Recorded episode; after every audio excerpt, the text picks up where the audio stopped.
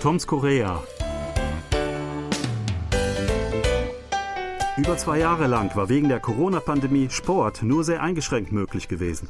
An meiner Uni etwa waren alle Einrichtungen, zeitweise sogar der Sportplatz, geschlossen.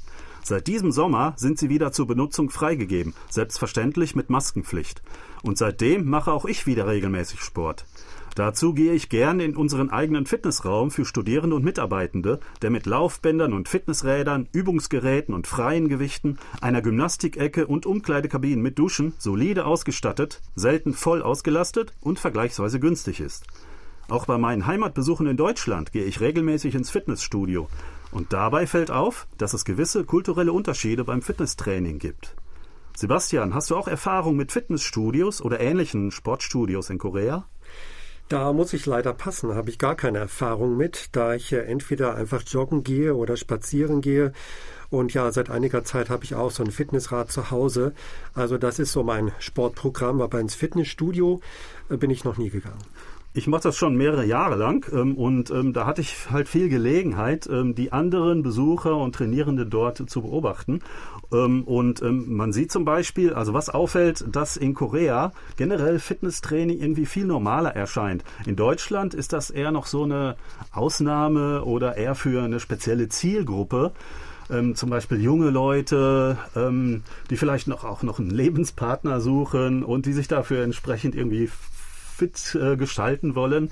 Äh, in Korea ist das eher für ähm, allgemeine Bevölkerung. Ähm, und ähm, in letzter Zeit zum Beispiel sind ja auch sehr viele, in den letzten zehn Jahren, ähm, sehr viele neue Fitnessstudios in Korea ähm, entstanden. Ja, das fällt mir auch auf, wenn man so durch die Stadt geht oder auch durchs eigene Wohnviertel. Da fällt schon auf, dass es überall so Fitnessstudios gibt. Das sind eher kleinere Fitnessstudios, so wie ich das sehe von außen. Nicht so große, wie ich das aus Deutschland noch kenne, zumindest in den 90er Jahren. Ich glaube, die gibt's immer noch. Ähm, und da gibt's wirklich unheimlich viele Einrichtungen. Manche verschwinden schnell wieder, dann kommt ein neues irgendwo. Aber es scheint wirklich ein Riesenmarkt zu sein. Ja, ähm, und äh, es gibt zum Beispiel auch einen Trend, dass immer mehr Frauen ähm, diese Studios besuchen. Ja, vor 10, 20 Jahren äh, waren es kaum Frauen gewesen. Und ein anderer Trend ist, dass immer mehr Leute in den 30er, 40er Jahren äh, diese Studios besuchen. Und dann haben sie ganz sicherlich andere Zwecke, die sie damit verfolgen, als, sage ich mal, junge Leute in ihren Teenager vielleicht oder Twents. Ähm, diese ähm, älteren Leute, die gehören ja fast auch zu meiner Generation noch. Ähm, und ich gehe jetzt auch nicht unbedingt dahin, damit ich jetzt später äh, irgendwie äh, als Fotomodel arbeiten könnte, sondern wirklich aus gesundheitlichen Gründen, ähm, um äh, meine Fitness natürlich zu steigern, aber auch äh, um ja gewisse Defizite, die mein Körper nun einmal hat, vielleicht dort auch abzubauen. Ähm, und äh, ich glaube, das ist bei den ähm, älteren Besuchern äh, auch das vordergründige Ziel. Und von daher ähm, gehen sie mit einer anderen Einstellung ins Fitnessstudio, als ja junge Leute das in Deutschland tun. Ja, das kann ich mir vorstellen und man baut das auch in den Alltag ein. So wie ich das beobachte, kann man auch mal in der Mittagspause eben ins Fitnessstudio gehen oder vor der Arbeit oder nach der Arbeit, weil das einfach schnell erreichbar ist und kein großer Aufwand ist und da eine Stunde trainieren. Ähm, ja, das ist, glaube ich, auch eine Besonderheit. Das ist mir auch aufgefallen. Also viele Leute ähm, gehen in dieses Studio, ohne sich großartig dann auch umzuziehen, trainieren, ohne sich großartig warm zu machen und ähm, gehen dann auch wieder, ohne sich großartig äh, äh, zu erfrischen, also zu duschen zum Beispiel, fast in ihrer äh, Alltagskleidung, also jetzt nicht mit Jeans und, und äh, Hemd und äh, Krawatte, sondern ähm, viele haben ja sowieso Trainingshosen, irgendwelche sportliche Kleidung an und dann gehen sie ähm, äh, dort direkt hin zum Trainieren. Ähm, die Schuhe werden dann meistens ausgezogen und oft, also bei uns zum Beispiel steht da eine große Kiste mit Badeschlappen und dann ziehen sie einfach Badeschlappen an. Ähm, das habe ich in Deutschland noch nie gesehen. Ähm, viele, äh, die in Deutschland trainieren, die haben wirklich ja, ausgesuchte Designerklamotten äh, für ihr Training ähm, und natürlich auch entsprechende Schuhe. Ähm, sowas ähm, sieht man in Korea eher selten. Also bei anderen Sportveranstaltungen, äh, zum Beispiel das, das, das ähm, bekannte Bergwandern, was ja viele machen, da ähm, gehen viele hin und sind semi-professionell ausgerüstet äh, mit Kleidung und, und äh, Stock und Rucksack und so weiter und Hut.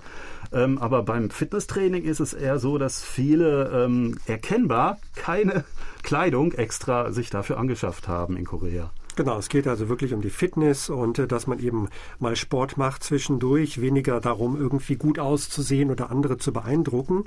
Ähm, was, glaube ich, auch wichtig ist, ist dieses äh, PT oder 1 zu 1 Trainer. Das höre ich öfter mal, dass jemand das in meinem Umfeld macht.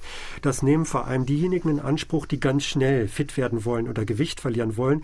Und das ist wohl auch sehr effektiv, allerdings auch ein bisschen kostspielig. Ja, ähm, das ist oft ähm, im Programm drin. Die äh, Monatsgebühren sind oftmals von vornherein schon ein bisschen kostspielig und äh, da kann man dann so einen Trainer, die laufen da halt ähm, ja ähm, herum, äh, mehrere davon. Und äh, wenn einer frei ist, kann man äh, davon einen ansprechen. Ähm, oftmals ist das aber auch ein eigenes Programm, das man dann buchen muss. Also ähm, bei großen äh, oder bei bekannten Fitnessstudios, bei den Ketten zum Beispiel, da ist das äh, gar nicht mal so günstig. Also bis zu 100.000 Won pro Monat teilweise auch noch teurer. Ähm, es gibt aber auch ja, ähm, Tagessätze. Ähm, man kann mal hingehen, um mal zu gucken, äh, wie es ist. Ähm, viele von ihnen bieten auch ähm, ähm, englischen Service an. Also viele Trainer können zumindest rudimentär Englisch. Äh, und äh, von daher ist es natürlich auch für unser eins äh, als Ausländer in Korea äh, einladend, äh, wenn man äh, dahin geht. Ähm, interessant ist vielleicht, äh, dass es einige Fitnessstudios oder sogar Ketten mit äh, deutschen Namen gibt. Also eine Kette heißt Beneider Fitness. Sie werben auch mit extrem gut gebauten ja, Bodybuildern würde ich fast sagen, auf die man neidisch werden könnte. Und vielleicht ähm, bedeutet dieser Ausdruck auch, dass man da neidisch werden soll, wenn man sie sieht. Ein anderes Studio heißt Kraft äh, Studio und das ist wirklich, äh, der deutsche Ausdruck Kraft ist wirklich damit gemeint, weil der Studioinhaber längere Zeit in Deutschland gelebt hat und äh, das Wort daher mitgebracht hat. Ja, Kraftstudio ist irgendwie naheliegend. Und also wer nicht unbedingt äh, schwere Gewichte stemmen will, der kann natürlich auch andere Dinge ausprobieren. Äh, Yoga gibt es, Pilates, Zumba ist, glaube ich, im Trend zurzeit oder auch äh, Boxklassen gibt es. Also allerhand Angebote, um sich fit zu halten. Ja, ähm, wir wollen natürlich alle fit bleiben und sagen auf Wiederhören bis nächste Woche. Thomas Kuklinski-Reh. Und Sebastian Ratzer, auf Wiederhören.